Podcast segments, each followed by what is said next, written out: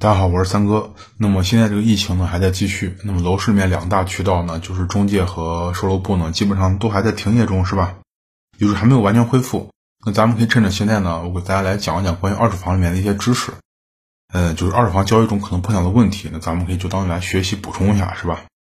首先买二手房里面可能遇到什么房子，是吧？第一种呢，就是说产权有纠纷的房子，那这种房子是上新闻上的次数最多的，那么也就是产权有纠纷，需要司法去介入，是吧？那么这也就是说产权上存在一些不明确的一些争议，那么导致这个房屋的过户买卖呢无法完成。那这种原因一般导致有什么呢？比如说公司债务呀，比如说法院没有最终裁决呀，比如说是，呃，家庭亲戚之间的这种财产分割。那这种事情呢，在法院最后没有敲定之前的房子都不能过户的。那房子产权不清晰呢，是你买房子一个大忌。当然，这个只面对于二手房啊，我说的是一个大忌讳。那么之前呢就有这种情况，有一个人就是看中了一个二手房，我记得是新闻上，他也查过这个原房主是个老呃两老两口，查过这个房产证没问题，对吧？那么中介可能希望赶快承担嘛，就催他赶快交定金。那交了定金以后呢，一一周以后呢，呃就要去去付这个首付款是吧？那付首付款去这个交易中心去做这个备案审税的时候，发现这个才知道这个房子呢被法院呢冻结了，产权有争议。最后一问这个。呃，房房主这个两口子呢，才知道呢，他这个房子呢，和他们这个他的姐妹啊有过这个争执啊，有过争执，也就是说争夺财产权吧，财产权。那么争的过程中呢，也就是说，房子在半年前已经被法院去冻结了，不能上市交易。但是这个老太太她就解释说，她就辩解嘛，说我不知道这个事儿。呃，她辩解不辩解无所谓，最后还好，这个事儿呢算是呃搞定了。那么也就是说，花了三个月吧，这个老太太和她的妹妹去打官司。呃，赢了，拿这个现金把这个房子补偿给他们，然后，呃，房子产权清晰了后，没不存在争议以后，完成了过户。当然这是情况好的，如果情况不好的话，这种是非常拖时间。所以就说，这种是如何避免呢？第一件就是你看上这个二手房的话，你不管他房东说的再好，你要去拉产调，是吧？去交易中心去拉产调，你拉产调的话，才能发现这个房子到底有没有问题，是吧？到底有没有问题？如果这个房子存在冻结、存在产权争议的话，那么你感觉自己搞不定，OK，咱们就可以退出，悬崖勒马，我不去看这套房子了，对吧？那还有一种情况就是说，我已经碰到这个事儿怎么办？我没有注意，我现在已经把钱给人家付了，但是现在有这个事儿怎么办？那这个时候呢，你首先，你你跟这个房东，包括这个纠纠纠纷的这个时候，你得知道双方的一个意见，对吧？然后呢，你心里面有个预估，你感觉这个事儿处理完时间长和短？如果说，处理的你感觉短时间能处理完，就是你客观分析短时间能处理完，那还可以。如果说短时间根本无法处理完，叫非常非常长的时间的话，那这个事儿就不要耽误时间了。那么这个时候你就要果断退出，你就可以拿这个上家他无法去履行合同，就无法，因为我以前跟大家说过，二手房交易合同一定要写过户时间。如果因为你上家任何原因造成无法完成这个，在规定时间内无法完成过户交易，你要给我赔违约金的，拿这个违约金出来压他。让他去去解除合同，并且给你赔这个违约金，对吧？把自己先先从里面脱身出来，这是一种。那么还有一种呢，就是家庭矛盾房。这种房就是什么？就是家庭不和，比如说兄弟之间争财产啊，这个姐妹之间争财产，婆媳纠纷啊，夫夫妻不和呀，还有跟这个赡养老人啊、财产遗产分配啊等等等等有关嘛。就是这些很麻烦的一些家庭里面的财产分配的一些事情。那这个时候你买这个房子，即使产权是清白的，也有可能你无法入住。为什么呢？呃。我之前就我朋友这边遇见过，他买一套房子，买一套房子把定金给人家，还定金还给的比较多。那套房子确实便宜，他也看上了，但是什么都顺利，因为产权没问题嘛，也没问题，拉产调没有问题。但是呢，就在准备当天支付剩下尾款的时候呢，发现个问题啊，发现个问题，这个他这个上家，这个房东的，他这个他哥，我记着把这个门撬开了，门撬开后住到里面不走了，最后就问原因，就说是这个上家不愿意赡养老人。不仅不赡养老人，还不给老人生活费，所以说他哥气不过，就用这个办法跟他这样这样搞。当然，这个是不是就伤害到买房人的利益了，对吧？那最后又是报警啊，又是民政局介入啊，几个月没有搞定这个事儿啊，几个月没有搞定这个事儿。所以说，咱们不用去管他这个进房子合法不合法啊。这个我跟你说，这种问题很难，你就是报警也很难去搞定这个合不合法。咱们不要去搞这个，咱们就说自己怎么避免。第一呢，就是你首付的时候现金，呃，你首付的金额越少越好，因为咱们作为买方最大的风险就是首付金额多了，房子没拿到，那你这样就很难受，是吧？很难受。所以说，在尽可能情况下，就首付金额少啊，把压力减轻。第二呢，就是你买之前提前和这个房，你一个人在住，和这个邻居打听打听，是吧？就是这种家庭有纠纷，大家知道，尤其闹得比较凶，到这种撬门要占房这种程度，那左邻右舍都知道，对吧？都知道，就是说，大家不可能知道全全部的情况，但是七七八八会知道一些，会给你提供一些有有用的信息。那么你买房付定金之前呢，你去打听这些信息呢，非常非常必要，对吧？不用难为情，敲开门了下啊，咱们说话客气点，嘴甜点，把这个信息搞定，对你的这个买房非常非常。有用，而且如果他的邻居是那种上了年纪的人，大家都知道，他是很乐于去传播这种八卦消息的，对吧？很乐意传播这种八卦消息，尤其是大家的这个邻不是邻里啊，别人的家庭里面有一些矛盾，有些人是很愿意传播的。所以说，作为这个工作，咱们自己肯定要做好啊，肯定要做好。其次呢，就是在合同上你要把这个责任写清楚。你你合同我以前说过，补充条款是最重要的，你一定要把你想到的可能的情况都要写到补充条款里，对吧？比如说。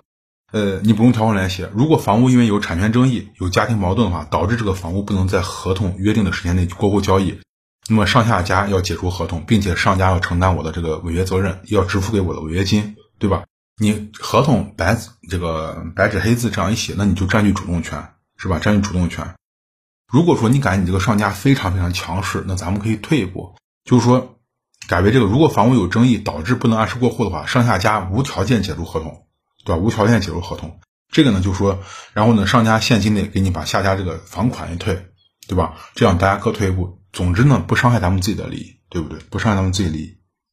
那么，呃，还有一种房，这是两种啊，这是两种房，还有一种房就是抵押的房子。那这抵押房就多了，是吧？很多人就比如说把房屋抵押给了银行，抵押给了各种金融机构，那抵押的这个原因很多，比如用于经营啊、投资呀，甚至消费都有啊，都有人敢。那么就这种房子也有。那这种房子呢，就是如果你碰见后会怎么办呢？对吧？就买这种抵押房的风险可能在哪儿呢？那房东可能风险在哪？房东可能不是一次抵押，就是他是多次抵押，或者说，呃，本身房东我说房子抵押了，现在还有七十万，你要买我房，OK，你把你给我七十万，我把这个房子产权赎回来，然后咱们去买，对吧？那你相信他，你把产权给他了，他拿着七十万，他去买别的东西，花天酒地了，或者去投资别的东西，他并没有把这个房子去赎回来。并没有把这房子抵押这贷款给人家还上，是吧？那这个导致你就钱房两空了，房子房子拿不到，钱钱也拿不到，对吧？这种情况是有的，嗯，是有的，而且很多的这个时候会存在一些三角债，特别特别麻烦，特别特别麻烦。那就说，如果避免了，就是说，第一点，我觉得，如果你觉得自己没有能力搞定这个事儿呢，你就不要奢望你这个上家可以很痛快就注销抵押，然后和你履行这个合约，对吧？因为他可能还有别的这别的这种你不知道的这种债务在外面。也可能他拿你这个钱去还他最紧最紧的债务，也可能是高利贷，对吧？也可能是高利贷，那么就挪用还其他债了。那遇到这种房子，抵押房子嘛，那咱们普通人最好就是不要看了啊，不要看，不要为他那个价钱低把你诱惑住了，是吧？不要去看，否则你这个钱呢，很可能就掉到黑洞里面了，就找不回来。那么，呃，还有我刚。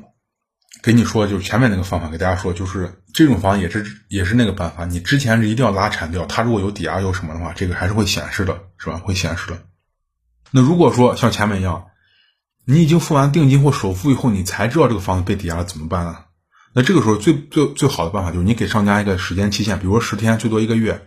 如果他可以还清贷款或者注销抵押的话，那 OK，咱们继续履行合同。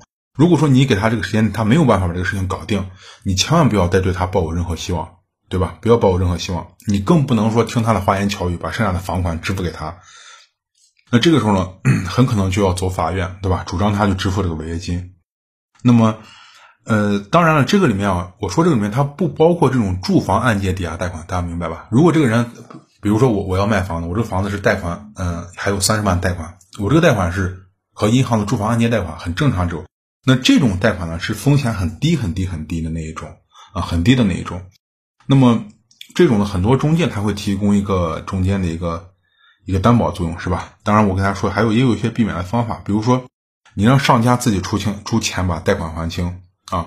你就说你和上家在这个谈的时候，就说如果上家有按揭贷款还没还清的话，而且金额比较大，那你就必须表明咱们的态度，就是说你筹措资金的问题，你的这个首付款不能一次性到账，贷款呢必须由上家你自己还清，而且呢，就是你往前完付给上家这个首付金额呢，必须小于上上家这个还款金额。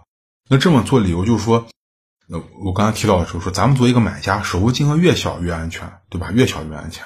那么，更安全的办法就是让他自己完全负责，我一分钱不管，你自己筹钱把你的房子赎回来，然后咱们再交易，是吧？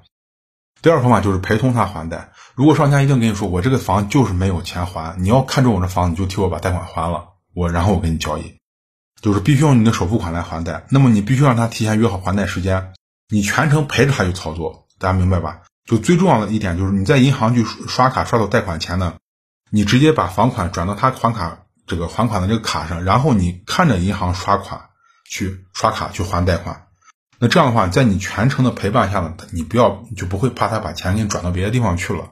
你千万不敢把钱给他，让他自己去操作，那真的保不住。人性这个东西有时候不要去赌啊，不要去赌。那么一旦就遇到你已经把钱给人家，人家又把钱挪走，并没有赎房款，那只能打官司了。但这种官司打起来，我可以给大家说很很麻烦。嗯，下来一种呢就是小产权。呃，首先，小产权房的优点在哪儿呢？它必须客观，咱们客观承认，小产权房真的很便宜，它可以解决大部分人住房问题。那么我看网上数据呢，就二零一七年，呃，就截止二零一七年，咱们国家呢就是这种非法小产权房有七十三亿平方米，占这个住房总量的百分之二十四。那么哪儿是最多呢？深圳最多，深圳的小产权房达到六百五十万套，二点六亿平方米，占整个深圳的总住房量的百分之五十。那么北京呢，就是占百分之二十，就越是大城市越多。为什么？这个地方房价高嘛。我有时候真的想留在这个城市，但是我真的买不起商品房，怎么办呢？我退而求其次，买了小产权房，对吧？但是，呃，小产权房国家是明令去禁止小产权房这个交易的，而且大家也不要想着这个东西能能去能去就转正什么东西是吧？呃，你你可以想一下，如果用这个东西转正的话，土地怎么办？那土地财政就崩盘了。这个是地方政府不允许的，所以大家不用想着东西去转正。那么就是，而且这个东西也不受这个任何法律保护。如果以后碰见拆迁这种情况的话，你也没有办法，你依法得到一个相应的补偿。所以说，有时候千万不要听中介给你去说什么啊，这个房子没问题啊，就以后补办手续啊，变成商品房了，不可能。我告诉大家，不可能。所以就说，在咱们经济情经济情况允许的情况下，买商品房是正路啊，是正路。咱们为了让自己就是少操点这种心，是正路。如果说我在这块住，我做生意，我上班，我这个商品，我这个小产权房便宜到什么地步啊？便宜到每个月的月租就跟我租的当地民房一样，那 OK 可以买一套，无所谓，对吧？无所谓。但是这种情况，嗯，很少，是吧？很少。还有一种就是这种法拍房，大家都知道，法拍房呢，就是说，呃，它有个优势，为什么很多人买呢？其实价格不是低位，大家都以为法拍房很便宜啊，它可能是比市面上便宜一些，但是这不是它的最高价格，哪块是它优势呢？大家知道？法拍房的优势呢，就是它不限购，不限购是法拍房最大的优势。也就是说，你可以跳过这个城市的限购门槛，把这个法拍房买下来，OK，你在这城市就有房子了，不用去交什么几年社保才能有买房的资格，这是它最高的优势。那么很多法拍房都说是起拍价格的市场价是七成，但是从去年来看呢，很多阿里拍卖上的法拍房呢，其实都超过七成了，是吧？就是也并不是太优惠。最大优点就是我刚刚说那个。那么法拍房的产生原因呢就多了，比如说，嗯，这个供房的人断断供了呀，被银行起诉了呀，是吧？你有公司有债务纠纷啊，被抵押了，是吧？然后或者民间纠纷啊等等，是吧？或者还有当然还有刑事案件，是吧？还有刑事案件，这等等等等这种原因吧。呃，原因咱们不用了解太多，反正知道它是法拍房就行了。但是法拍房的风险很大啊，风险很大，就是说，第一呢，就是法拍房呢也是存在多次抵押，而且呢，很多这个民间借贷呢。很多民间借贷，大家明白，就是比如咱俩私底下借钱，你没有办法通过这个机构提前查到，那么你购买以后，很可能别人就又来去去去骚扰你了，你陷陷入这个债务纠纷。其二呢，就是说，如果房屋中原本有这个房东的家人或者租客呢，他可以以唯一理由这个唯一住房理由去去去拒绝搬走了，你你去你没法去把他赶走了，因为咱们的这个这个是买卖不破租赁，在咱们国家是吧？买卖不破租赁，而且法院呢也没法去强制去腾空这种房屋。第三呢，就是法拍房呢，他只负责办拍卖，不负责迁户口。如果房东这个户口不能迁出的话，那你这房子户口和学位，如果这是个学区房，你学位就没法享受，你孩子也没法去，呃，享受这个学区的资源，这就很麻烦，很麻烦。还有呢，就是法拍房所有过户费呢，都是买这个买受人承担，就咱们买方承担。如果说你买买到这个法拍房，它有遗产税，那就麻烦了啊，比较麻烦。那你出的这个血就有点大，而且很多法拍房如果是牵扯到。呃，债务纠纷的话，他这个房子就已经拖了很长时间的水电费啊、取暖费啊、物业费啊，这都是一笔不小的钱啊，是笔不小的钱。所以说，呃，我对大家的建议就是，咱们普通人啊，这种法拍房，如果你不是有些特殊渠道啊，一些朋友啊，咱们尽量就不要碰啊，尽量就不要碰。当然，你说你的关系特别特别到位，是吧？那你也可以尝试一下。但一般的人，我不建议碰这个东西。那么还有一种房子呢，就是一种全权代理房。什么叫全权代理房？就是说，一个是个人代理，一个是中介委托代理。那么，呃，这种全权代理房就是什么？就是就你看不到房东本人，那房东可能有各种各样理由，房东在国外，那最多就房东在国外，房东过不来。啊，房东过不来，然后他全权委托中介呢，就拿着什么书面的授权书呀、产证的原件啊、身份证来和你交易。但是，但是大家注意啊，代理人他拿了所有证件呢，客观上来说，他可以是作假的。那么，即使他拿着就是真的原始证件来，也难保你不出问题，对吧？也难保不出问题。因为前两天，呃，不是前两前一个月，我看新闻，深圳好像就出过这个事儿啊，出过这回事儿。所以说呢，这种全权代理房，就你根本看不到房东一面。你连人都看不到这种房子，你不买是最保险一个明智的选择。如果说你说你是专业投资，你投资房就很多套，是老玩家了，是吧？或者说你知道这个房子内幕，你可以很一个比较低的价格拿下来。那你非买这套不行，那那 OK 是吧？那 OK。如果你非买的话，有一点要记，就是你这个房款呢，必须是汇入房东本人的银行账号。大家记住，不能汇给中介，不能汇给代理人。你即便全权委托是真实的，因为你很难保证这个委。委这个委托人他把这个房款不不会卷跑是吧？这个这个事情出了，大家可以搜新闻呀，很多了已经。那么还有呢，就是这种一房多卖。其实一房多卖这种事情，我给大家说，现在已经很少了。那么别的城市我不知道，我就说下西安是吧？那么在西安，你想现在想一房多卖不可能，为什么？现在它这个西安跟别的城市还不一样，西安是全程资金监管监管加网签，所以说。我目前在西安没有想到什么办法能一房多卖，除非是那种小产权房，大家不走正规程序的可以。你正规的商品房就是二手房交易啊，不存在这个开发商，因为开发商有时候这种垃圾开发商，他真的会给你搞一房多卖，一房两卖、三卖甚至四卖都有。但是普通的正常的产权的二手房交易，两个人的话搞不了这个啊，搞不了这个。但是有些城市它这个网签的话和西安的程序不太一样，不太一样，这个时候你就要注意了啊，你就要注意了。比如说这个。你付押金要去，就是在这些城市吧，比如说你去付一个定金去押房产证，避避免这个一房多卖。那么最好的办法呢，就是说你下家在签完这个定金协议完后，当场要求上家把房产证原件呢压在中介的这个保险箱子里面。那这样的话，他就不能再拿这个房产证去骗别人了，是吧？骗别人了。假如说你的上家这个时候他不肯在这个时候把房产证交出来，他也有顾虑嘛。那你这个时候呢，可以适当的把你这个定金加高点，比如说多加个几万块钱，给他看一下你的诚心，让他把这个证放到这保险箱里面，对吧？那对你双方都是个保障，就是对咱们是个保障。如果说他既拿不出来证，你加了定金以后他还是不愿意拿的话，那么你就可以把他认定十有八九他这个人是有问题的，最好就不要交易了。那么还有一种房子就叫凤变冰，这个大家应该都知道是吧？凤变冰什么意思？凤是凤凰的凤，冰呢是。结冰的冰，凤变冰呢，其实就是凤姐变范冰冰。那么大家想想，凤姐长什么样子，范冰冰长什么样子？这个用在二手房里面就是什么呢？很多人呢，他专业搞这个东西，他收一些很烂的房子，他进行一些深度装修，深度装修。当然你别想着装修质量多好啊，进入深度装修，或者甚至把房子的布局就会改了。改了后呢，他这装修出来后，打眼一看非常好看，非常上眼，很漂亮。然后他再高价出售，那他这个房子增值部分呢，远高于他装修花的钱。最关键，我刚说了，它的装修只是让你看着非常漂亮，但是它的材质用的是真的很差，不环保。那么很多你看不到的地方，水水暖呀、管子呀、这些电线啊这些地方，都用的给你搞得一塌糊涂啊，一塌糊涂。那么也就这些都专业人在搞这些嘛，就是专门在二手房里面捡漏，然后搞这种封面病的人。所以说这种房子呢，你一定要小心啊，一定要小心。如果说你发现这个房东刚刚装修完的房子就要卖。而且这个房东，因为你从一些别的渠道可以了解到，比如刚刚说邻居是吧？这个不是原房东的话，而这个房子是刚刚装修完就要卖，你就要打一个嗯多一个心眼啊，多一个心眼。这种房子很有可能就是我刚说的，装修完了后又卖给你，然后赚取巨额利润。别人赚钱他们不管是吧？那不是咱们该操心的事情。问题是你拿到这个房子装修有问题，住进去特别糟心，等于说你花钱当冤大头嘛，当冤大头。因为为什么呢？他们之前收这套房子的时候是非常便宜。如果说你当初看上这套房子的地方，咱们也可以把这套老房子收来，自己好好的装修一把。那你花的比他这个钱肯定要多，但是你装修的好，而且你算的总房款里面肯定是比他这个便宜，因为他在里面赚你的钱赚的相当不少的啊，相当不少的。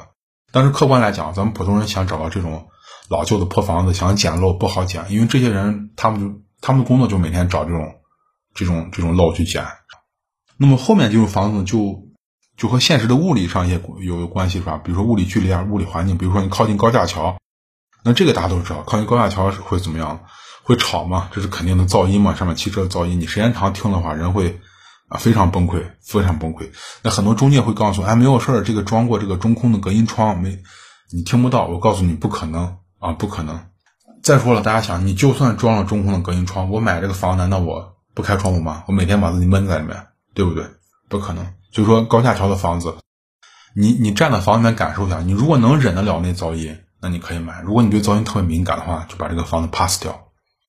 还有就面对这种变电站的这种房子，那这个变电站的房子，它哎，就是说怎么说呢？很多现在很多人说这个东对身体没影响，很多人又说有影响。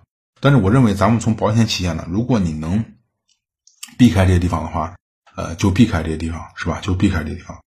那么，因为很多的话，它有一种这种，比如说有高，它有那种高压走廊。那这种高压走廊可能没有辐射，但是它那个特别大，就是一个大的一个电力支架，然后上面很多那种线，是吧？非常非常影响这个景观。所以说这种房子呢，越远越好。那么就算你这个变电站没有辐射啊，这个变电站呢也不会影响房子外面采光或者怎么样子。但是你想想，你不怕，那你这套房子卖的时候，到时候别人会不会怕？对不对？别人会怕。现在大家知道，很多人对这种东西很敏感，他有时候不愿意听一些非常科学的解释。那他就是认为这个东西有辐射，或者这个辐射非常非常非常大，那人就简直不能待那种情况。那等你去卖这个房子的时候，你面对的大部分人都是这种，对吧？都是这种。所以说，这种房子能不选择，呃，你就不选择啊，能不选择就不选择。还有就就是地铁房，这个紧靠地铁的房子肯定好，但是大家注意不能不能太近，因为我在我朋友家这个房子就住过，他这个房子就是靠地铁很近，这个地铁开过来后呢，你真的能感觉到房子里面有那么一点点的震动。真的有啊，真的有。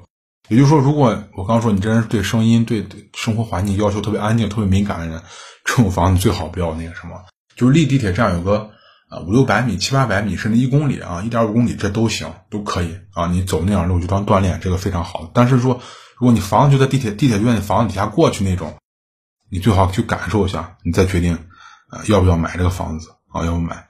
还有一种房子就垃圾焚烧站，那这种房子呢，呃。你会，你一定要在什么时候？你要在一个有有有风，或者说夏天的时候。有时候这个焚烧站你在冬天的时候，你闻的不是很明显。你最好是，如果是你夏天看或者有风的时候，你能闻到这个臭味儿。那么这个臭味儿有时候真的你就无法忍受。大家知道，这个房子买，因为就是我在西安的一套房子旁边就有一个垃圾焚烧站。当然我这房子闻不到，就是要靠那个站再近点房子。那个地方就是一到夏天真的很臭，特别特别臭。呃，好。好还好，就是呢，西安政府呢已经决定在今年几月份吧，要把这个站就填平了，不再在这儿焚烧了。那么对那儿买房人算是个利好吧？那之前很多人坚持不了，把房子就便宜卖了嘛，就很便宜就卖掉了，因为实在臭的受不了。那么后面买的人呢，有的人他不在乎，他买这个房子算是捡漏了，因为这个垃圾站今年又填平了，不烧了。那么最后一种呢，就是关于这个冬至的阳光，因为大家知道咱们国家处于咱们这个地球的这个北半球，是吧？北半球。那么，就国内所有的房子都是夏天的太阳是垂直照射，冬天呢就斜着这样照。那大家都知道。那么，而且呢，到冬至那天，就是太阳斜，就是斜的这个角度呢最大那天，也是光照最少的那天。就是简单来说，就是冬至那天日照好，那夏天一定很 OK。夏天日照好的话，冬冬天可不一定好，大家明白吧？冬天可不一定好。我刚说的是冬天，不是冬至，啊，说错了。所以说。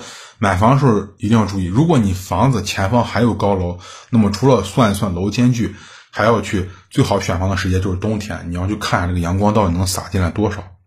但是大家都知道，那买房的时候这时机不等人呀，我不能从非从夏天等到冬天，万一现在房价正在上涨怎么办？对吧？我不能等，所以说这个时候就要去算这个楼间距，你最好把这个看房时间啊，你在那儿站上一天，对吧？站上一天，看下这个房子。如果楼间距过近，你看这个房子层数又过低，那你很可能会忍受比较长时间的这种客厅都是暗的，即使你的房子是纯南朝向，也要忍受这种东西。那长时间客厅没有光的话，我可以给大家说，这个房子住起来非常难受，一点也不舒服啊，一点也不舒服。呃，所以说你去买房的话，这一点一定要注意啊，一定要注意。那今天给大家讲的比较长啊，我也讲的比较快，因为这个很长是吧？很多东西这是以前总结的，我今天翻出来给大家讲一下。呃，那这些大家可以再反复听一下吧，反复听一下。